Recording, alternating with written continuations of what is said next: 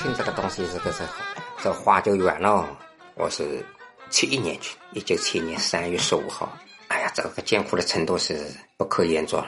小时候上体育课下雨了，不能上体育课，体育老师就讲故事，讲《入党火种》，哎呦，听得津津有味。东方红以前听说过的，我们小时候听说过的东方红拖拉机是有名的。我等到毕业了，分到徐州地区，徐州地区分到东海县，东海县分到双店。我想以前我在建设兵团那么苦的，我现在到马红边，那些人还在还在农场里头了。你正在收听的这一期是《入侵耳朵》正式版的第一期，它的创作源于我对播客可探索方向的一次思考。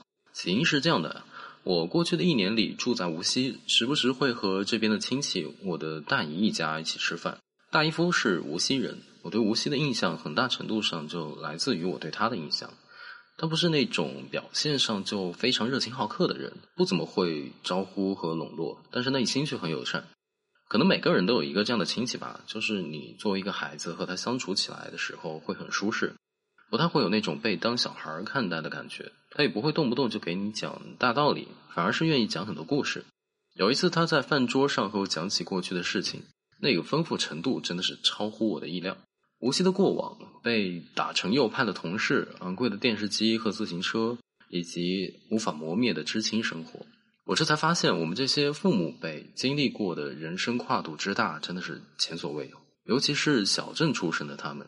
他们自己的父母，我们的爷爷奶奶辈，可能识字率都不高，而他们在剧烈变革的环境下长大，年轻的时候可能还在务农，然后就不断经历中国的工业化、现代化，甚至是电子化，电灯代替了油灯，结婚的时候最时髦的彩礼是洗衣机、收音机、自行车、电风扇，呃，还买不起电视机，后来又碰上互联网时代，移动互联网时代。学着微信啊，移动支付，更别提还有那些激荡的运动和风暴。他们的故事就仿佛是人类文明的一个缩影，而这些故事深入到了我们在历史上看不见的细节里，这是读书完全得不到的感受。于是我开始寻找一种方式去记录它。文字太过严谨、太书面，又要写太久，我自己的功力不够；视频太碎片，时长有限，大制作的门槛又太高，他们又不太信任镜头。所以思来想去，我发现播客居然是最适合记录这些故事的媒介。录播客没有侵入性，很放松，让表达变成了一件相对容易的事情。我在想，也许经历过动荡年代的他们，也会需要一次长时间的倾诉和被倾听，就像是完成一次心理咨询。影像诞生以后，我们有了家庭相册、家庭 DV，他们可以承载那些幸福的时刻，他们可以记录结果，但他们不能记录的是那些结果背后的缘由，看不见的东西。幸福之外的困扰、彷徨、纠结、痛苦，那些人生的常态。但是播客可以，我想这可能也是播客作为一个新的媒介值得探索的方向之一。那接下来这个故事来自于我的大姨夫和他被知青下乡运动改变的命运。一切要从五十年前说起。哎呀，要说知青这个东西，这个是好，这话就远了。嗯，知青呢，简单的说。实际是没有知识的人，学没上完，不是没上完，是没有学上了。小学毕业、初中毕业，没有学上了，学校就停课了。知识呢，停留在小学水平、初中水平、高中水平也有的。然后呢，因为文化大革命，一切都停下来了，社会停顿了，你就也没有工作可做。所以怎么办？为了解决就业的问题，毛主席一声令下，叫你想到农村去接受贫下中再教育。就是这样，实际农村人贫下中人欢迎不欢迎？也有欢迎，也有不欢迎。欢迎的，哎呦，这里毕竟来的年轻人，不是我们这里土生土长的城里来的。要是不欢迎呢，多了个人要吃要喝要住，不是一个，甚至一批，是不是啊？但是我当知青时，不是说你想不想去，想去也得去，不想去也得去，是这样的。对于我来说，是我很高兴。为什么？也不要人动员了。我那时候去的时候。很好玩的，嗯，说来找知青咯，呃，中国人民解放军江苏什么南京军区江苏生产建设兵团是跟参军似的，实际是诱惑我们的，那很好，那待在家里也没学上，那十十几岁的人，对不对啊？十几岁也没学上，也没工作做，城市里头嘛，你做什么？他企业里不招，工厂里不招，机关里更不招，就是招你，你也不会，哎，实际也没有，就是一切都停止。就去了呗，所以一去嘛，到生产建设兵团跟这个农村里生产的不一样，它是什么？跟部队一样，有师、团、连，连里头没有排班这样军队编制的，很好玩的啊。早上起来嘛，它是叫啥？也有那个军号，军号不是吹的，军号是广播的，它有个广条广播线，很有意思的。那一条广播线。广播线呢，就是他这个这不是自己连的搞事的，至少团一节团播，他是播的那个起床号，晚上嘛熄灯号是这样。然后呢，他有一条线，一条线很好，有意思。现在是你说说你们现在都不理解，他又把匝道往上一推就是广播，往底下一推就是电话，所以他呢广播结束呢，他有有最后一句话是，请把匝道搬到电话位置，哎，然后电话呢连里头是要的。要的电话就是这样，然后呢，这个你不打电话了，第二天早上呢起来要把闸道往推到那个广播线上，它要通广播。这个它因为这个那是好像军事化的，那个广播是以前在我们这个无锡的话，广播是有以前广播呢街上都有广播，后来到那个包括无锡农村里头也有广播了，他一个一个村庄上有，在这个中心地方有个广播喇叭，广播喇叭以前他就放文化大革命的歌曲，后来以之前也放过这二泉音乐什么的这样。而且也中国熄灯了，广播结束了，到最后一曲，放放新闻、革命歌曲，哎，打批判文章，这样。我是七一年去，一九七一年三月十五号过完年，过完年来招了，招了说说是南京军区的，而且三十八斤粮食，有十五块钱，啊，很高兴，在家里一分钱没有，肚子也吃不饱，等在家里干什么？现在是无锡啊，江南。鱼米之乡很好的地方，那是我的从小印象脑筋中这是什么好不好的？那当然也没见过其他地方，小孩子也没有机会到其他地方去，可想而知其他地方就更差，吃不饱饭。你十几岁、十六七岁的小孩子，正吃饭、正发育的时候，始终是不觉肚子饿啊！不要说菜是不要谈了，家里弟兄又多，父母亲也失业，死路一条了。走一个就家家里减轻个负担，我哥下放了，下放在哪里？就在无锡的现在那个金城湾，你知道？有个金城湾，现在金城湾公园那个地方，那里原来也是也是也是那个农村生产队里头，就叫五里湖的边上，现在有风景区了，很好喽。那里光长点芦苇啊、水葫芦啊那些东西，哎，水面上也有种的那个菱果，现在看看不是很好了，诗情画意的地方很好了，还有人下放到马山。马山那个东西，那个地方离市区那么远，那个那个时候说公交车没有，要乘船，到那里乘船要早上开，到下午甚至到傍晚要一天时间才能到。现在公交车八十八路很快啊。那个地方跟这个无锡这个落地是隔开的，是个岛，说哪里也不行。还有到现在的黔州，就是往往这个常州、乐水那边去，一个地方叫黔州，他们下放在这个地方就在无锡本地的。说到苏北就苏北吧，苏北很好的，哎，有三十八斤口粮，那里怎么的饿不死我了？有的吃了家里二十四斤口粮，那是你学生，就是或者城镇居民就二十四斤口粮，三十八斤口粮呢，我一天可以吃一斤多口粮，还有九块钱，那家里一分钱没有，父母也没有钱，父母还有上面我爷爷奶奶上一辈，我到我父母到我们兄兄妹五个，个个都下，我妹妹也下放，我妹妹下放在就是五里湖那边现。现在有一个有个摩天轮，摩天轮那个地方，那个叫里湖农场啊，很荒凉的，就长点芦苇野草，有点鱼池，农村的鱼池也都集体私人没有的。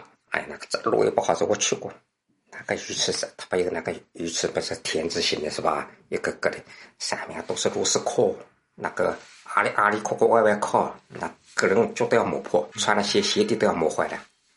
去了以后不敢去，小时候上那里玩，到那鱼池上去玩。哎，那里后来，他们就围湖造田，没有地，没有地，地少，运的这个垃圾的土的什么东西是根本不需要多少，我去维护，围了一大块，围了一大块有了。我们以前在学校去围湖造田也围过的啊，我也在那个在现在这个往源头组方向去，那里不有两座桥啊？现在叫双虹是吧？一座两座桥是永德生盖的，它有六十个桥墩，它六十大寿时候盖的六十个桥墩，后来现在。这边又又造了一座，左手又有一座桥嘛，就在桥的西面。这个桥的东面就是东里湖，桥的西面叫西里湖啊。里湖嘛是现在都封进去了。里湖在我们头脑中就是就是什么？就是门口条那个湖啊，天天看见，哪天不看见是吧？天天看见湖水不清，那个时候好处是水清，河里的水清。我们门口的河，我们门口一条河叫马里港，马里港。现在在公交三站那里有一座桥，就叫马马里港桥。我们呢就在这个马里港到里湖的拐弯口，他们那里几座桥。现在无锡呢往南去。或者往苏州方向去，从公路、水路都要走那里，是个交通要道。所以交又是交通要道地方，它破坏的又快，它把老的都吃掉了，要给公路要水路。嗯，所以那座桥，我们那个地方原来老家叫南桥，哎，这是最南面一座桥叫南桥，中间一座桥就叫中桥，中桥往北就叫北桥，就是那以前起地名就是这样来的。北桥、中桥、南桥，现在中桥还在，南桥也有，现在叫阜城中学那里那座桥就叫南桥。辅仁中学，那一过南桥就进了五里湖了。五里方向呢，再往南去，现在往长江西，往太湖。另外这里一条方向呢，就是往现在的这个叫什么？往华庄、新安、苏州，都是这个这两把分开去了。那是从无锡到苏州的话，都坐船要走北京门口。门口条河很好玩的，那河以前我们小时候就有游艇的。那个汽艇很漂亮，你们没见过，现在没有了。那个汽艇奶油色的，双层的汽艇哦，哎呀，那外国人坐在上头，神气的很啊，戴着墨镜啊，我们看了，哎呀，这外国人这个样子的，哎，他们往湖里到五里湖到梨园那边去游玩的。我们这里岸上看看，有的人看到目瞪口呆，很好奇，戴着墨镜，还有那是女的啊，外国女人很开放啦，袒胸露背的，这就这两个胸罩，这个裤短裤短的夏天啊。我们看到哟，说流氓喽，那小孩子是流氓的，那是眼光就这样。现在好了，看到了一路走呢就在我们门口开过，天天开，还有巡逻艇，无锡是公安局水产分局的巡逻艇啊，这个汽艇开快啊，啊，真的很有意思。现在说到那个什么水，这个古镇的水乡去玩，我们什么喜庆？我们自己家就在水，那这古镇里头就在水乡里头，唯一的缺点就吃不饱，所以这个没有什么可留恋的，走吧。苏北就苏北去了，苏北去，我们就住在这个现在这个现在这个，因为无锡是无锡县，它是掺和在一起。因为原来它本来就是一个地方，人为的分割开了，把无锡县的县城提出来变成无锡市，周围还是叫无锡县分开了，所以这里头说不清。现在是又又混合在一起了，是叫九分必合，九合必分。住在招待所里头一个晚上，第二天走了，这里往到苏北去，就走西城路到江阴。江阴嘛还没有人多，啊，没有那个长江大桥，只有人多七多。那到王天岗，哎，后来是是王天岗，把我也记不清了。就以前那种老式的公交车，人都坐在上头。行李有什么行李啊？这离家离家就一个提箱，我个提箱现在还在，个帆布箱就那么大的，每个人三十块钱安置费，三十块钱啊，发了一本毛泽东全集的精装本，就就有那么大，现在还在了。一路走到过江喽，一过江阴到苏北，江阴过去晋江，那是江阴也是县，晋江也是县，到晋江县喽，看了到苏北喽，苏南到苏北巨大心理上落差，其实是没有什么，汽车一路开一路开，又不像现在的路，那路很颠呐，一路开一路开开开开开，一直开到淮安，看到淮安，看县城里头倒蛮好，哈哈，那淮安古城。那个城楼、城门古色古香的啊，还有个城门洞山嘛，哎，很好，不错，这个地方。哎，我们无锡这个城城墙的城门都拆掉了，没有了。大概什么时候无锡的城墙是解放以后？那时候我很小时候，反正我没见过，没有印象。除了我们比我年纪更大的人，他有印象。哎，还有城门呢，哟，很好，这个地方不错。真的，你现在到哪里看到城墙，是觉得地方不错啊？你要到西安看见城城城墙、城门不错。到这个当这个曲阜看见是吧？那个城门城墙不错，古色古香的。嗯，现在无锡吃掉了，也在后悔，在新改改假文物是吧？吃掉还肯定也在后悔了。他说不错，哪知道哪里稍微停了停，加了加油，往右开了，又往下面开，一直到了傍晚，开到淮安县下面一个公社，那叫什么？一个叫现在叫反击公社所在地。公社所在地比我们南方所在公在地呢，好像是要差不，是差不少。全是土土，像咸阳那路面全是土，街里头都是土。哎呀，你从这个泥走到泥爬到腿上，个个连上来淋人喽。点名了，点谁谁谁谁谁排队到这里，好，你们到一连啊，一连来的人就把你领回去。你们几个人，这些人到二连，就是这么分到各个山，全部四散开来了。这样的话，分到连队里头，这个连队离开这个公社所在地带有十几里路，大概那时候我们年纪轻，走一个小时可以走到。要去只有走，没有其他任何交通工具。到了那里，老知青欢迎新知青。哎呦，到晚上了，欢迎新，也没有电，也没有点一个微灯。微灯看没看见过啊？微灯就是什么叫微灯？那个桅你们见没见过？船上，船上不要扯帆的嘛，帆或者船头、船尾中间，那个灯就挂在这个桅杆上的，叫桅杆上的灯就叫桅灯。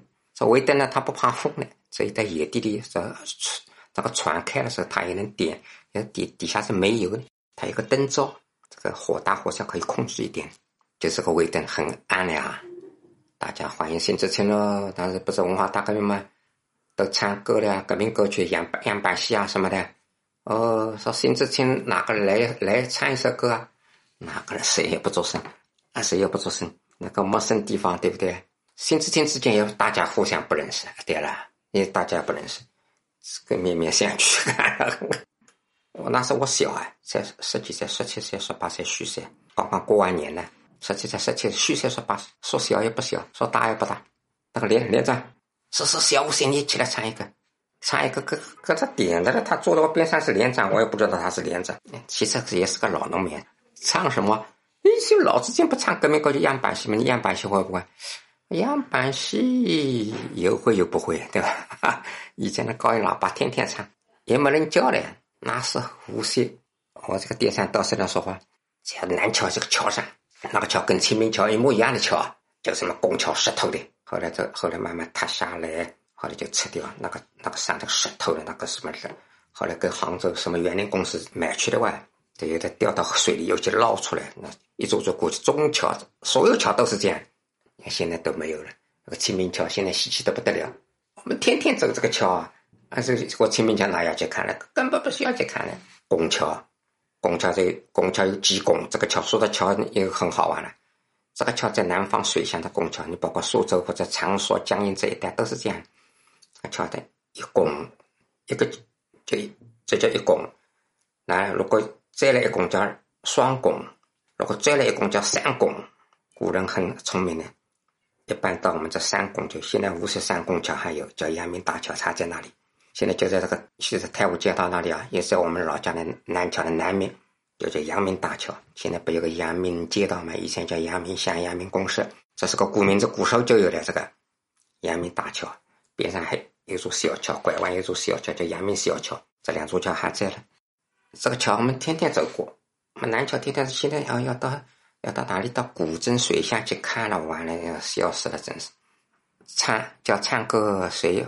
哎，是没事，唱歌不要紧，唱的好坏不关这个，你这个就是表示你这个这个叫叫叫上上下下的决心啊，革命的意志力啊，嗯，来就来一个吧，搁他第六个你也退不了了。那人家说新知青来一个，新知青来一个，那么就来一个了，唱一个什么样板戏的哪一个歌曲，反正都会唱。你说说刚才说的桥，我们那个桥上背个大喇装个大喇叭，那是因为桥是这个。桥嘛，就是一个桥，这边一个桥，那边这边是条街，中间是条河，河这边又是条街。这个这个桥这边呢，两边都是街，十字路口的都是古街。这里那里跟人口集中地方，所以装了个大喇叭，喊起来大家比较容易听见，去的人也比较多，所以这等于一个古镇。大喇叭里面也是文化大革命啊、毛主席啊、最高指示啊这些东西，空下来嘛就是播送革命歌曲。听都听，我家里没有的。后来到后文化大革命，后来有家里每每家装一个小喇叭，一个小喇叭，它有一个一个拉线开关，你没见过拉线开关？拉线开关就就那么大，一根绳子，一根线套上，把档开了，头一关。如果电灯啪就开了，然后这样啪嗒一下就关了。它那个有三档，一档声音轻点，第二档加点，第三档最高音就是这样。听歌曲嘛都会了哇。以前呢，听那个歌曲是叫什么歌曲的？现在叫沙家浜。以前不叫沙家浜，以前叫罗党火种。罗党火种哦。以前我们小时候上体育课，下雨了不能上体育课，体育老师就讲故事。讲芦荡火种，哟，听得津津有味。哎，后来变成沙家浜了，这不是以前的芦荡火种嘛，是吧？以前就演戏，以前戏剧还有什么剧都演过了，看过了。这个是这个这一点呢，这个南方苏苏南苏北就有很大区别。这方面好像跟苏北比是这个要丰富一点，这方面内容。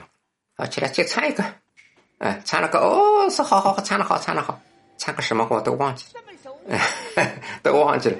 然后，第二天哈，这小戏蛮好的。想当初老子的队伍，这里插入一个延伸环节，京剧《沙家浜》是文革时期的经典样板戏，改编自沪剧《芦荡火种》，描述的是江南新四军在阳澄湖畔的敌后抗战事迹。改编版《沙家浜》的主要执笔者是汪曾祺。我手边正好有一本四川人民出版社出版的汪曾祺的小集《在西南联大》。其中一章就叫做关于沙家浜，我来给大家复述一段。一九六三年冬天，江青到上海看戏，回北京后带回两个沪剧剧本，一个《芦荡火种》，一个《革命自有后来人》，找了中国京剧院和北京京剧团的负责人去，叫改编成京剧。北京京剧团认购了《芦荡火种》，之所以选中《芦荡火种》，大概是因为主角是旦角，可以让赵燕霞演；《革命自由后来人》归了中国京剧院，后改编为《红灯记》。这次参加执笔的是我和薛恩厚，大概是一九六四年初春，住广渠门外一个招待所。我记得那几天还下了大雪，我和老薛踏雪到广渠门的一个饭馆里吃过涮羊肉。前后也就是十来天，把剧本改出来了。经过比较细致的排练，江青看了，认为可以请毛主席看了。毛主席看了《炉荡火种》，提了几点意见，是江青向薛恩厚、萧甲等人传达的，我是间接知道的。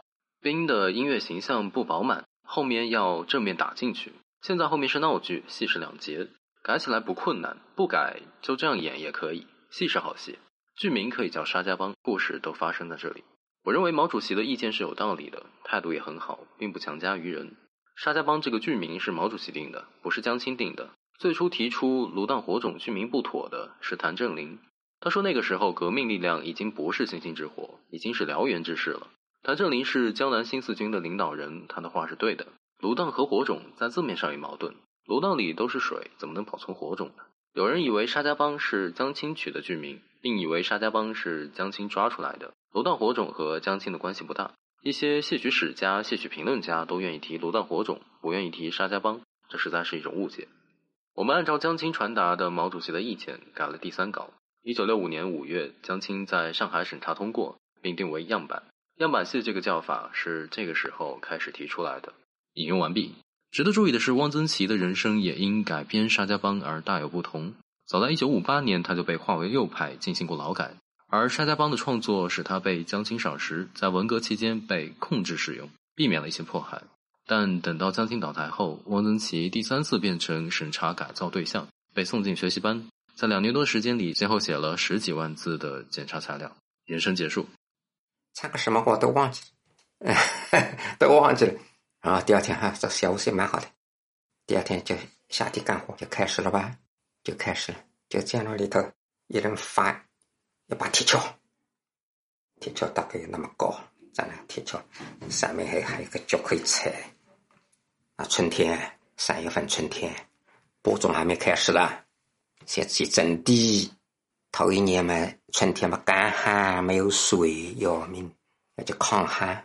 没有水嘛，抗旱就是一句空话。等到要种种棉花，先先去整地，这个地土很硬很硬，是砸敲碎，也没机械化。农村没有嘛？你想想，这个兵团的原来这个农场是国营农场，应该机械化拖拉机之类的了。哎，以前我们就是，哟，以前这个双人双花犁，哎呦，很先进的这个苏联的老大哥的，结果也没看到。一个连一个营里头，个独立营相当一个团，里头有他那个有有那个历代式的拖拉机，东方红叫东方红，以前听说过的，我们小时候听说过的东方红拖拉机是有名的，中国有名，哪里洛阳出的，它叫中国拖拉机厂。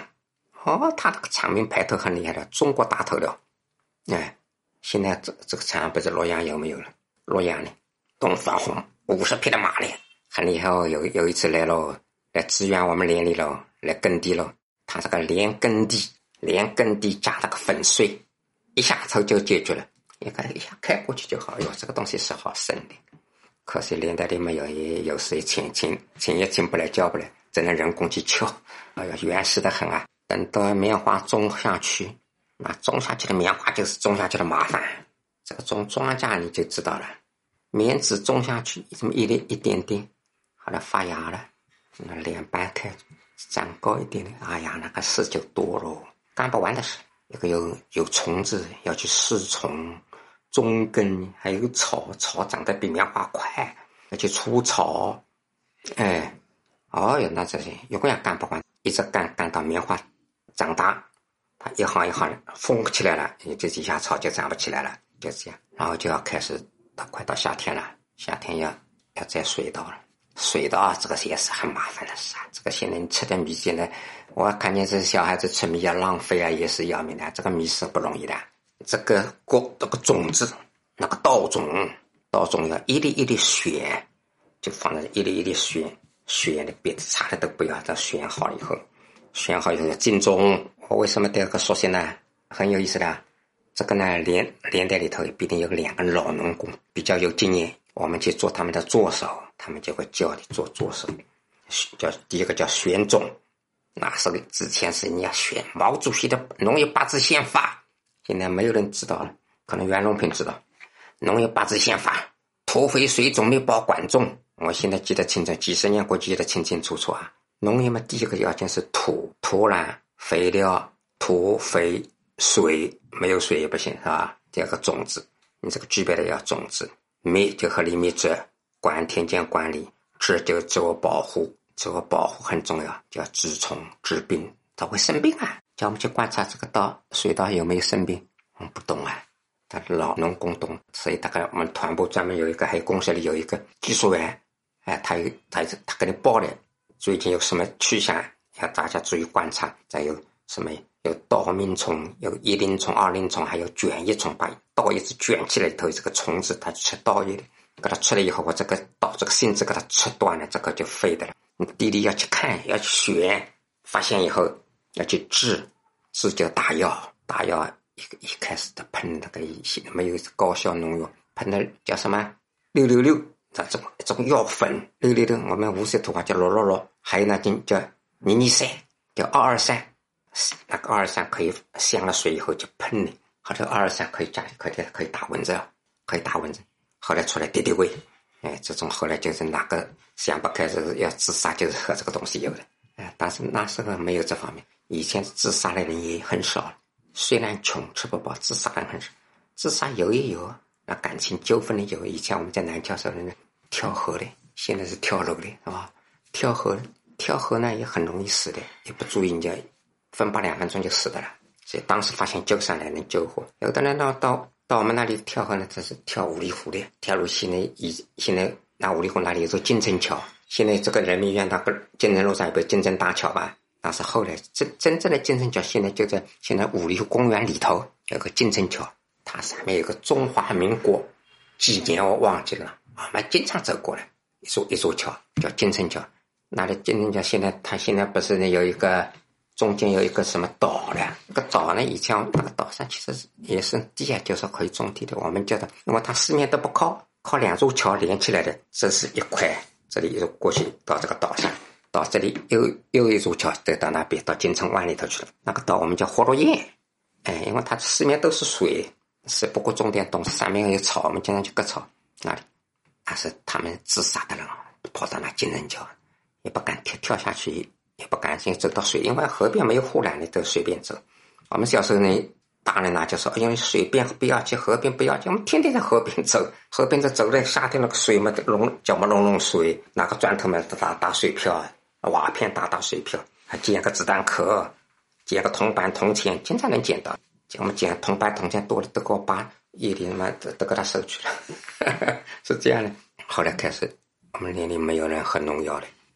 没有这回事的，但是也农药中毒了，打药以后农药中毒了，打棉花，棉花就长高了，到那么高，腿都在里头。打了农药以后，这个皮肤吸收中毒，还有这个，还有以前没什么保护的东西，可能口罩都没有，吸进去的农药中毒了。那么做的那个都是不是很严重的，有的休息休息，喝多喝点水好了。有的就到医院里配点药，那个中毒呢，就是要叫吃阿托品。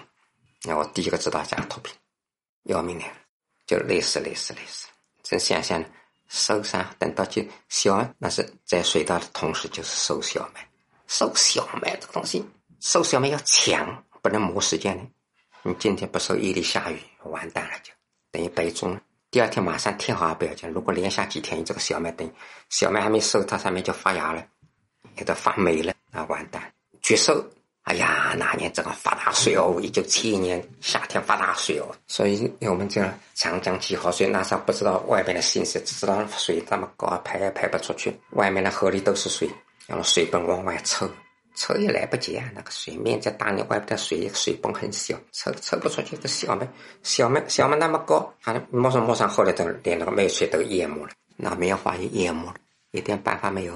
现在大口径的水泵，以前呢，以前我们在学校时候看那个无锡自来水厂那个水泵多大，自来水厂那个水管子哦。从五里湖抽水到自来水厂，在中桥一个水厂，在我们学校前面，水管那么粗，还他妈个人只要稍微就能进去了，这样低着头就能进去了。有那么大的水管，那个水泵就那么大，嗨，那个水哗哗的，真是那个机机械的化的力量厉害。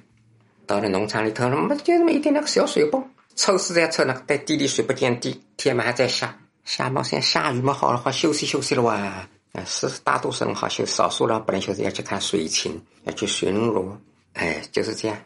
到好这个汛汛期过喽，地里小麦也烂掉了，棉花被淹死了。水好不容易，地里的水这个土壤含水量很高，含水量很高，有什么办法？地下水位高嘛，没有办法。好，那还是吃饭有保证，三十六块钱早啊，不是三十六斤，三十八斤口粮加十五块钱按月发给你还行，吃饭九块钱。发的饭菜票给你发九块钱饭菜票，六块钱零用钱还可以。在比如在老家，在家里一分钱没有。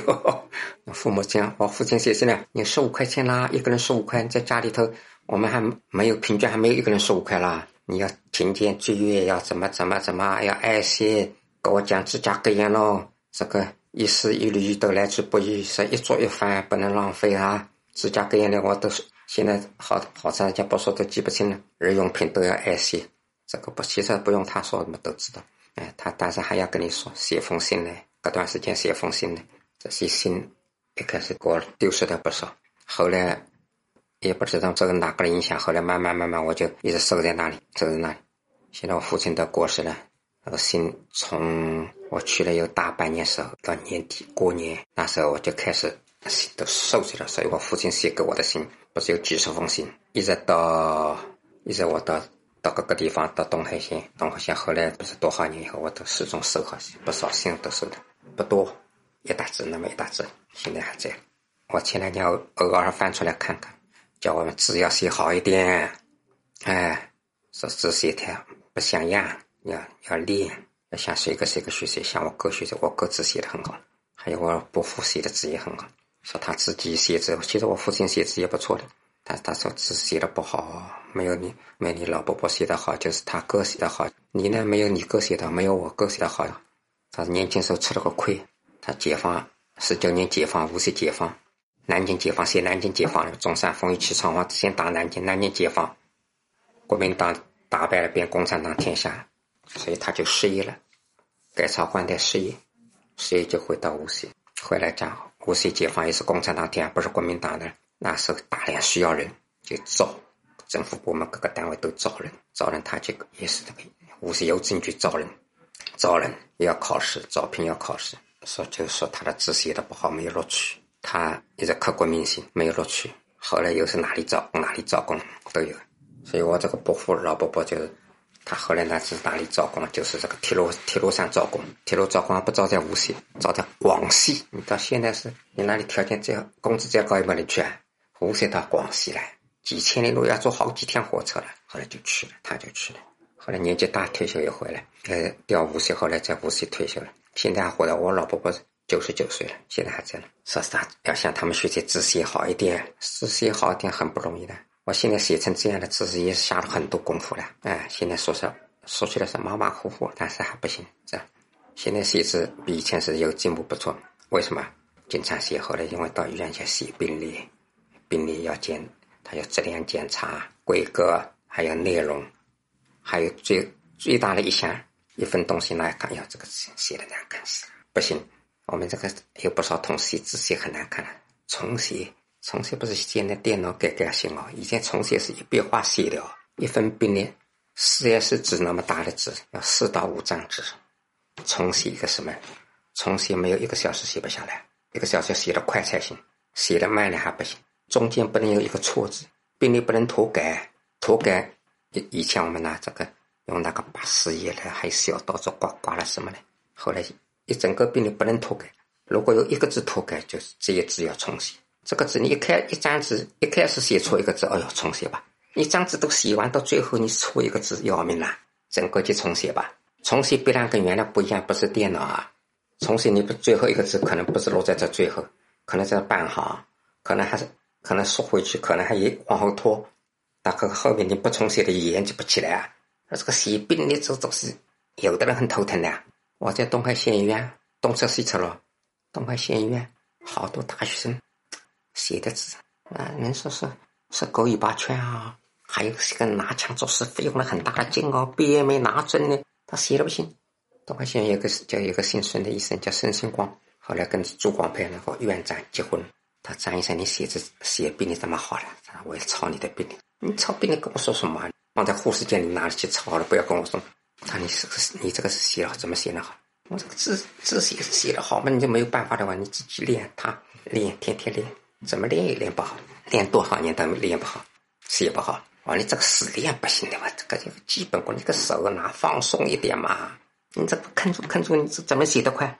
你这样不就轻松了吗？来回这里不动，我说这样快了。你这个这样看住，你这个这样一个一个一个个移，哎，都不灵活。这个笔嘛，姿势也不准。从小拿笔试就没拿准，你现在二三十岁怎么真改得这过来？在那个建设兵团农场里是，除了干活，我们就盼下雨天好休息，不用干活。下雨天休息不了，下雨天怎么学习喽？学毛泽东选集，读报纸，读报纸呢？那什么报纸呢？啥？一份《人民日报》，还有一份南京军区的一份报纸叫《人民前线报》，大家轮流念。人念，有的人会念，有的人不会念。念报纸，这个念报纸我就得到好处了。这个念报纸啊，是吧？报纸有的是不识，不认识有生字。其实不是生字就是你识的字不多就是了。有的字就不识，不识嘛。你念报纸时候，你本来生字就停在那里，那出洋相了，很好玩的。要换个读报人，说是要站你那读读报纸，我读报嘛，我就读读了完。我听他们也出洋相，停到那，哎呀，这个字不认识，我们肯定知道他那个字不认识，就蹲在那里。卡在那里，嗯，往那灵活点，我不能说就跳过去了呗，你跳过去，啊，跳过去也不是事啊，那个字不是，我要要也要认识它是吧？哎，事后认识没也没有地方去找，去买本字典，新华字典了，这本字典现在还在的，一块钱啊，这中间缺了好几页的，我的手手抄进去的呢，那是个字很难了，抄进去的，这本字典一块钱，这个缺页的，现在这个不可能到不可能到市面上来的。再还有个塑料封面钉，或者其他字典抄上去缺页的，一块钱，一九七一年的了。这这本字典我叫无意中间，我的经历讲给你听啊。无意中间很好玩的，买了本字典呢，我回来今年有哪篇报纸，我先浏览一遍，哪个字不认识，这样看查一下，是吧？查一下，念报纸就顺溜多了。这个这样还有有的人有的没注意到的，没注意到嘛，我灵机一动就跳过去了吧，对不对？那句话不念出来可以了吧？人家又不知道嘞。结果连你都知道，小张买了本字典，一块钱啊，这他可能有有有有标价的，反正是一块钱买的。这样也就是其实是很普通。后来人家盈利啊，他有个宣传股，还有个政治股，还有个政工股，他们有时就等于是上面有到连队里来来来来来来看看这样，看看说连的这个知青怎么样，新知青老知青。哎，人家说，哎，个新知青小张买了本字典，就这样的。哎，是哪个是啊？看看了，哦，小张是你呀，哈，哎，买本字典，这事情也就过去了，是？然后这个念了报纸，不是光念过就算了，念过以后要写，写那个心得、体会，要表决心，要写大批判的文章，哦，那就更头疼了。不是念报纸那么简单，念过就算了，那个每个人都要写，哈哈，要命啊！每个人都要写。写嘛，脑子自己脑子里有多少东西啊？现在说天下文章一大抄，那抄吧，抄朋友没有，就是两份报纸，《人民日报》跟《人民前线报》，那抄吧，这吧还有老三篇毛主席这种选集，毛主席语录本上抄吧，那还有林彪了，林彪的林彪的这个一对一、一帮一谈心活动啊，呀，名堂多了。写出来以后呢，还要用毛笔写，写了以后呢，要贴出来一面一面墙上面，上面呢要有一个横幅，是两个竖幅，中间贴一张张贴好，要要写出来，要写出来，写出来那些人更头疼了，大绝大多数人都头疼了。那毛笔写抄出来的，毛笔写，那么这个连里哪个人字写的可以一点，都是有数的，谁谁谁谁那抄，那抄我抄我自己的写写行了，人连里那一百多人哪抄得过来是吧？有的人就空白多少天也写不出来，多少天写不出来。有的人嘛，让人帮帮忙，也就帮帮忙，就是弄这个一个宣传栏，等于是以前都有宣传栏，就像你上学校的那个后面黑板上或者这个弄个宣传栏之类的。这个设计的也是平常，这个呢是这样的，个机会就是等实施有准备的机会来了，啊，个连队解散了，不是解散，他那个地方原来是农民的地。后来要归还这个老百姓，我们就撤退了。撤退一个移交工作很多事啊，很多事。首先什么有什么什么东西要登记造册，登记造册个一步嘛，到每个连队派几个人来，连队指定几个人，连长、指导员、会计、文书，哎，在在这个各个班或者抽个比较合适的做这方面事的人啊，我们大堂，好多都在准备走了，打的背包走了。这小张，你留下来，留下来帮这个登记登记这个哈。哦，登记不有这个文书嘛，是吧？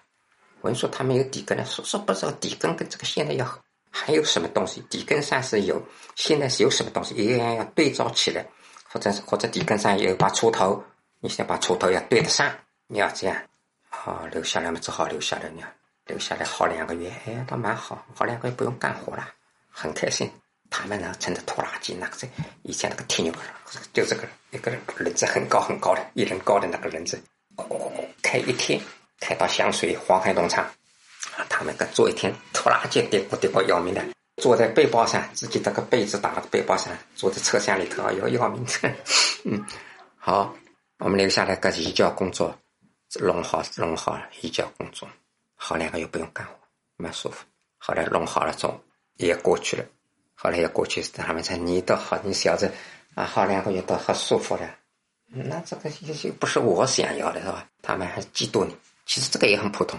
好了，到了年代以后，那要命了，那边一片荒地哦，一片荒地，地上那我们到秋天十一月份过去就很冷了，下雪了，下雪，雪又不大，又刮风，不下雪，那个后来它又化掉了。那化掉地上还是白的噻。哦，地上一层盐，一层盐碱。不好种那个水咸呢，还咸又碱又咸。好了，整个比淮安辛苦多了。淮安辛苦到这里更辛苦，那只能大家一起干呗。有什么办法？没有办法的哦。所以啊，还是要征地。那个地要命哦，那个地是一望无际。虽然说在海边上，根本看不见海，离海不知多远了。嗯，也没看见海，但水一些地下水都是咸的。那个每块地，南北一千米，东西一百米。每块地都是这样，然后每块地中间呢有进水沟，这个进水沟说是条沟，说是条沟，实际其实就条小河哎。那个进水沟总共有半个房间那么大，有三四米那么宽，哎，进水沟还有排水沟，排水沟呢还要深，进水沟呢浅一点，但是要浅一点，不要进到可以水往低呢，对不对？这排水沟要深，那要没得挖，啊，手上都是泡啊。挖泥开等于开河，水利工程。十一月份去，那边嘛盖房子，去拉砖、撒泥、打井，哎，然后整地。到过了年开始开始种。十一月份我在那里又等了一年，在淮安一年，在那里又一年，一年那个一年是最苦的。要他这个东西是，哎呀，这个艰苦的程度是不可言状，要命不要？等到春天来了，地整好了。四月份就开始又要种水稻了，又是选种、精种、催芽、落果、养田管理，后来就拔秧、插秧，在田间管理，一直到秋天收。到秋天收，那一年是真的太苦太苦。你像我这样的可以吃一斤，吃了半斤的饭，喊上饿。后来食堂饭没有了，说这些下面条，又去吃半斤面条，小菜还不算。哎，当然也没有什么小菜，吃了一斤，最多我吃过这一斤。个子又小，干不过人家。他为什么干活？他早就跟现在跟后来承包制差不多。他怎么的？这是你包的，给你定的。你这个开和挖沟给你定，一天八方土，八方八个立方土，你要开八个立方。八个立方呢，我们的一个统计员买了一个姓熊，他奶奶个熊，奶奶个熊，老骂老骂他，他有有一把梁，一把梁的尺，量的尺呢就是一米，一米宽，一米宽，它我们叫它一个弓，像弓形的，它是它是这样。这样，这个上面的一个把子，所以它就像个圆规似的拉开来，对吧？它只使得是绑就一米，这一转过去又是一米，这样这样过去又是一米，它就是这样一个混在上面一个把子呢，不是这点好像，一转过来一米，一转过来一米，这个两根你干，承包一条八方土，八方土呢，这上面浅的好干，到深的一人多深个土要你要撂那么高。还要把上面要把它码成这一条路这样的路路基这样的要码成这样，一开始往往两边翻翻很快，干完就行了。到后来越干越难，特别是干到下面有水啦，那个水结了个冰啊，结了个冰吃又没有脚鞋，只吃这个脚下去，冰水里头，脚冻了又红又肿啊。不管男孩女孩都这样的，冰碴子那要走啊。你现在是还是女孩子，有的是现在的月经生理期。谁也不知道，他自己不说，谁也不知道，有的也照下去干。到三月份下水天，那个水冰凉冰凉的，吃的就下去了，吃就下去了。这是这是一个。另外，这个开始插秧和收稻时，为什么要抢啊？他给你定了，你这些这块地，你就知道说你一千米长，一百米宽，这边是这边是一片长，你要把它跳到这个墙上面。你在这里跳不是近啊，少走一千米。你要那头要多走一千米路，两里路啊，一单子跳，你要跳过来。我这里多跳一点，多干点，就完成任务了。你到这到那头去，你想多干一干，你这点路要走啊，你不是要跳单了，要抢活干。这东西其实人本能，大家都知道，大家都抢哎，对不对？都是这样。所以呢，其实大家在地头上，进啊多干点，这头呢少干点，这里。好像平均起来就是要完成任务就行。哦哟，那个累死了，真累，不是一般的累，不是一般的苦。手上全是口子，全是血泡，脚底下老茧，又没有鞋，没有鞋，我一双解放鞋，破的一塌糊涂。后来就干脆赤脚，就赤脚，赤脚。你到那个那麦田里头、稻田里头有麦茬子，总是赤脚，怎么办？大家都这样，你也没有其他的想法，想离开那地方？有的。有人离开那地方了？谁？我们连里有几个知青离开那地方？什么？家里有部队里头的干部？哎，我们也不知道他到底什么背景，只知道他有门路。兵团里头的地方上那些领导干部的子女，那早早离开，一个机会就离开。有的嘛到部队去了，参军去了。我们那时候个苏州专区，以前不都在专区？苏州人、徐州专、苏州专区那些有，苏州知青专区里头的地位。地位的领导的那些子女，我们一开始也不知道，这大家都是知青。后来他们走了是怎么？不是不像谁也不知道是走的，上哪去了？还有上海的知青，还有哪里都有，地方上的都有，有门路的，有关现在说就等于开后门走了。到那个我七年去啊，七年大半年三月份去，到七二年，到七三年，哦两年多一点时间，大三大三个年头，七三年的十月份，七三十月份来来招生了。招生了，招生了。他现在他是先偷偷的摸底的，谁也不知道。什么知道是哪个年代有什么人，哪个年代什么人？这招生合合不合适？他们已经先先摸好底了，摸好底。后来我们头一年有有一批招师范的，师范以后当老师，当师范。我们事后才知道，事后才知道。我在淮安办过的时候，有有一个教导员，教导员他后来升到团部了。团部到政治团部政治处主任时，跟教导员是平级的应级干部等于是。他小张，他有一次到我们连带来，连带来正好碰到了。他为什么对我印象？他是他知道我有买过本字典。另外呢，这个就是最后从淮安属于留守人员，他印象更深。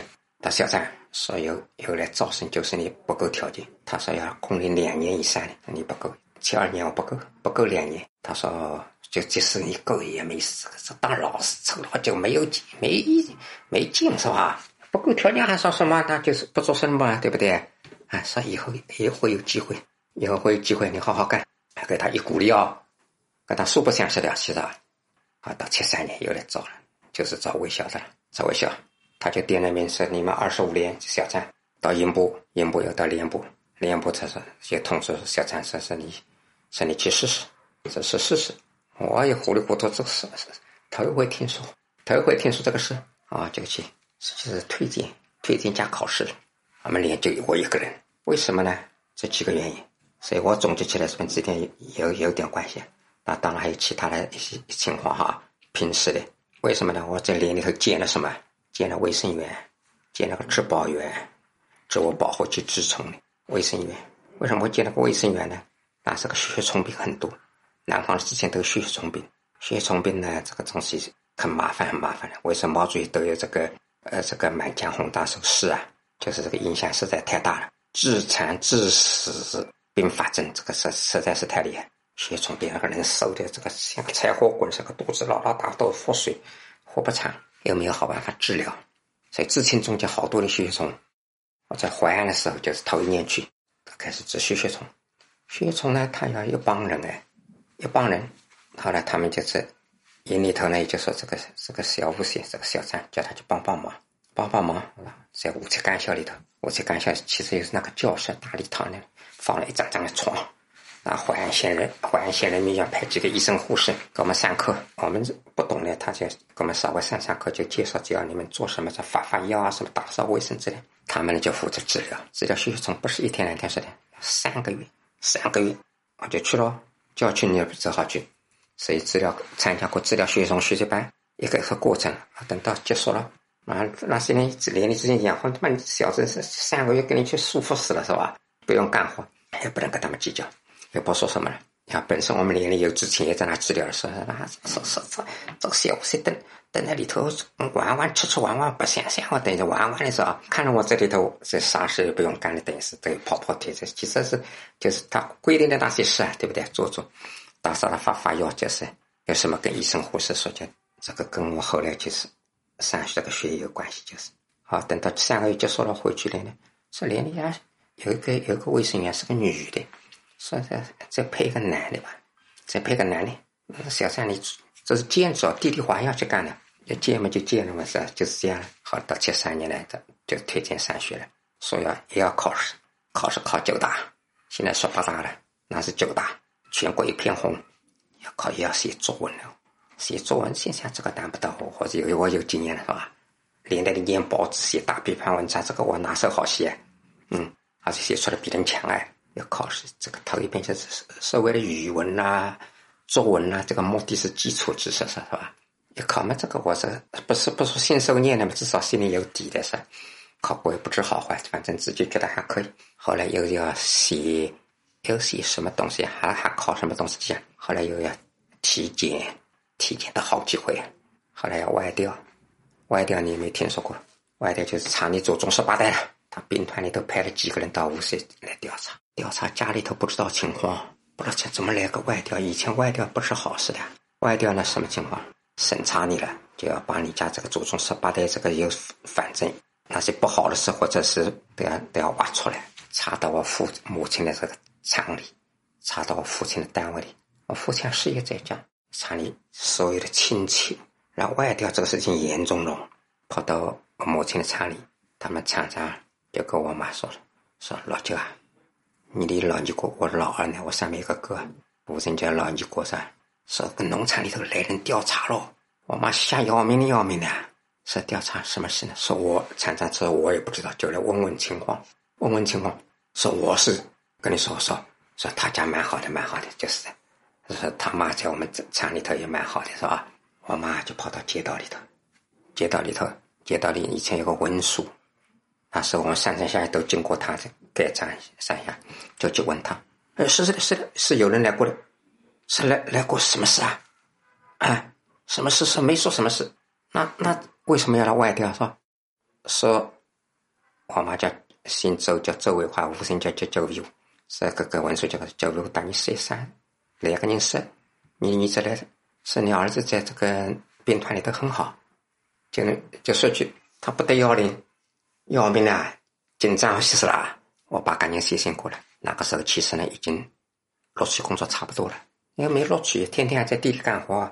我能说什么？我们连我这二十五连、二十六连、二十四连、二十三连，后头是营部那边还有几连我都不认识了。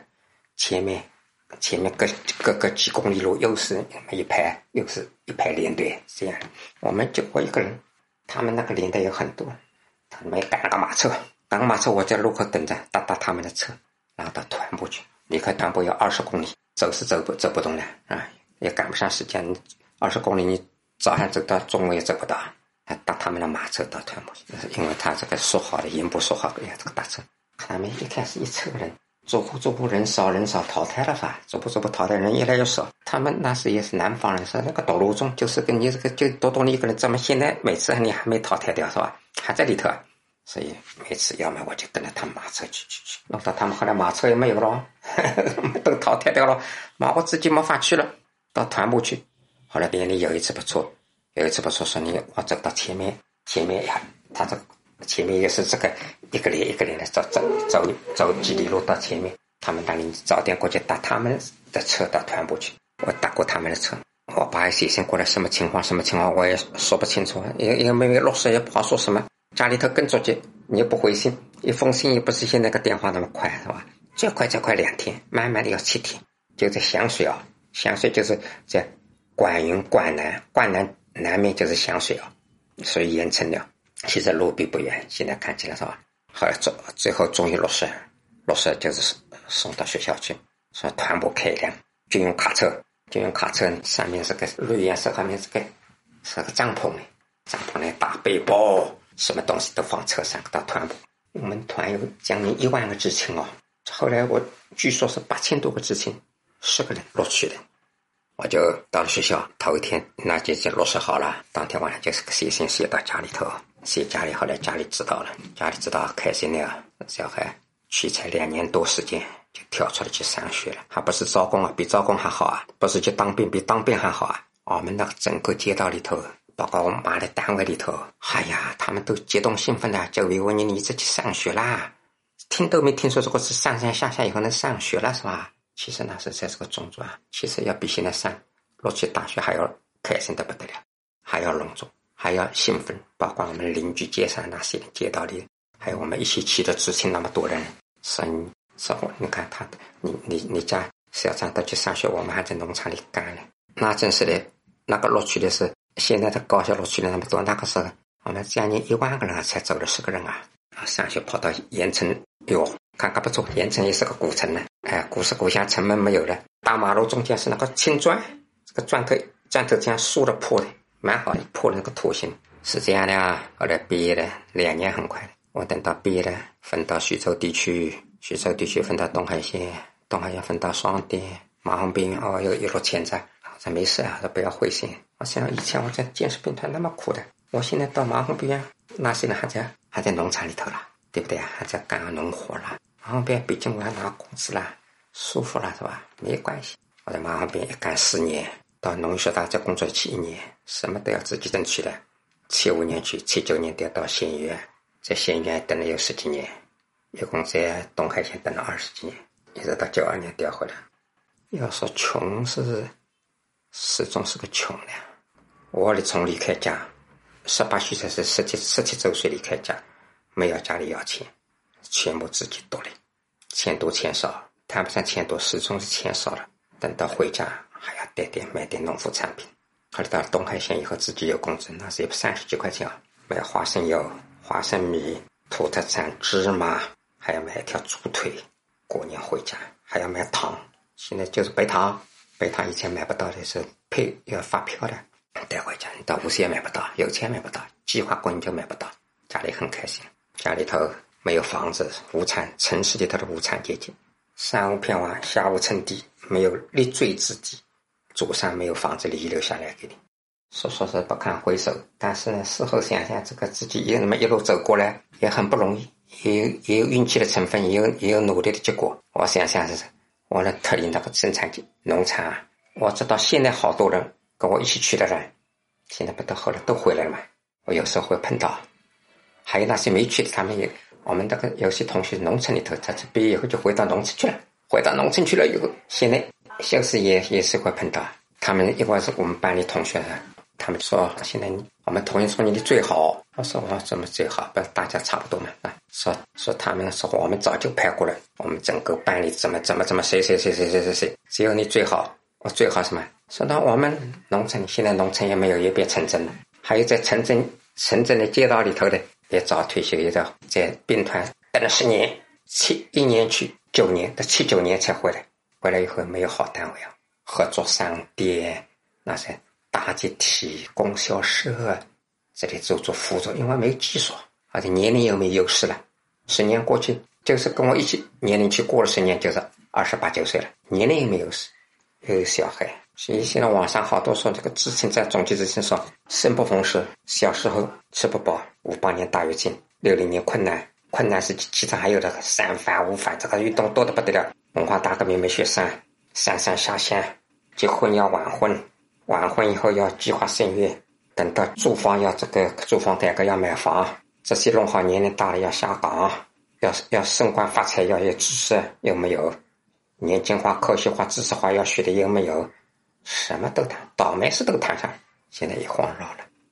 所以呢，他们我们同学是碰到同学，他说：“哎呀，叔叔，哎呀，这好像哎呀，差不多，还是总算啊，是马马虎虎只能说，这个我在无锡的同学比我好，这确实是没有。在他们认为比较好的也不过这个样，其实也是最普通不过的，甚至是再横向比较也还是还是差的。怎么说？不能比，不能比。”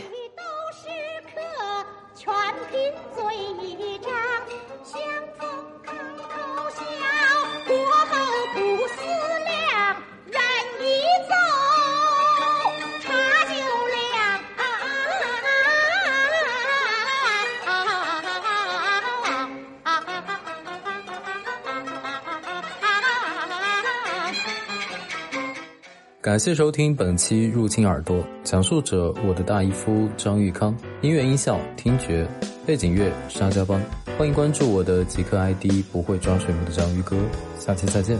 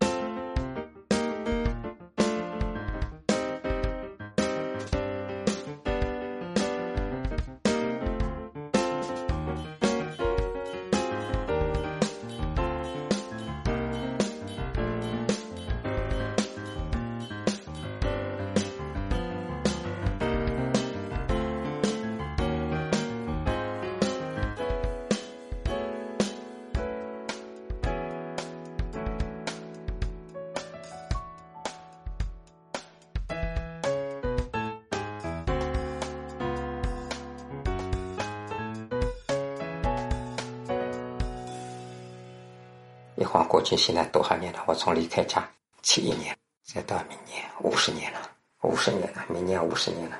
跟大爷前两天说的，我们八零年结婚四十年了，现在是四十一年了。八零年二月份去登记的，嗯，好，今天就说到这样。